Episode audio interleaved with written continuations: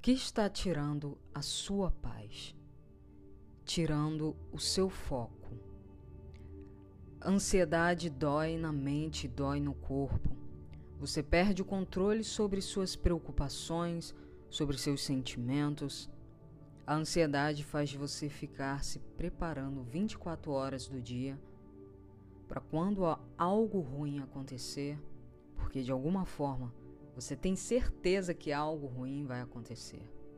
Ansiedade é peito apertado, nó na garganta, vontade de vomitar é dor no corpo. Ansiedade seca a boca, treme a mão e formiga o pé.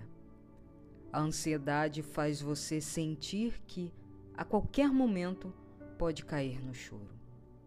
Com ansiedade, você acha que nada do que faz é bom o suficiente. Em Filipenses, capítulo 4, versículos 6 ao 7, Paulo vai dizer: Não andeis ansiosos por coisa alguma. Antes em tudo sejam os vossos pedidos conhecidos diante de Deus, pela oração e súplica com ações de graças. E a paz de Deus, que excede todo o entendimento, guardará os vossos corações e os vossos pensamentos em Cristo Jesus. A ansiedade nos leva a perder a alegria do hoje por causa do medo do amanhã.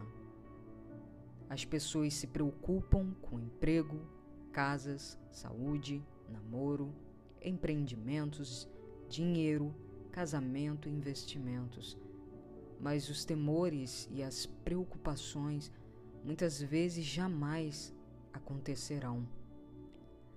A ansiedade é um mal que atinge a pessoa tanto em seu aspecto físico quanto psíquico.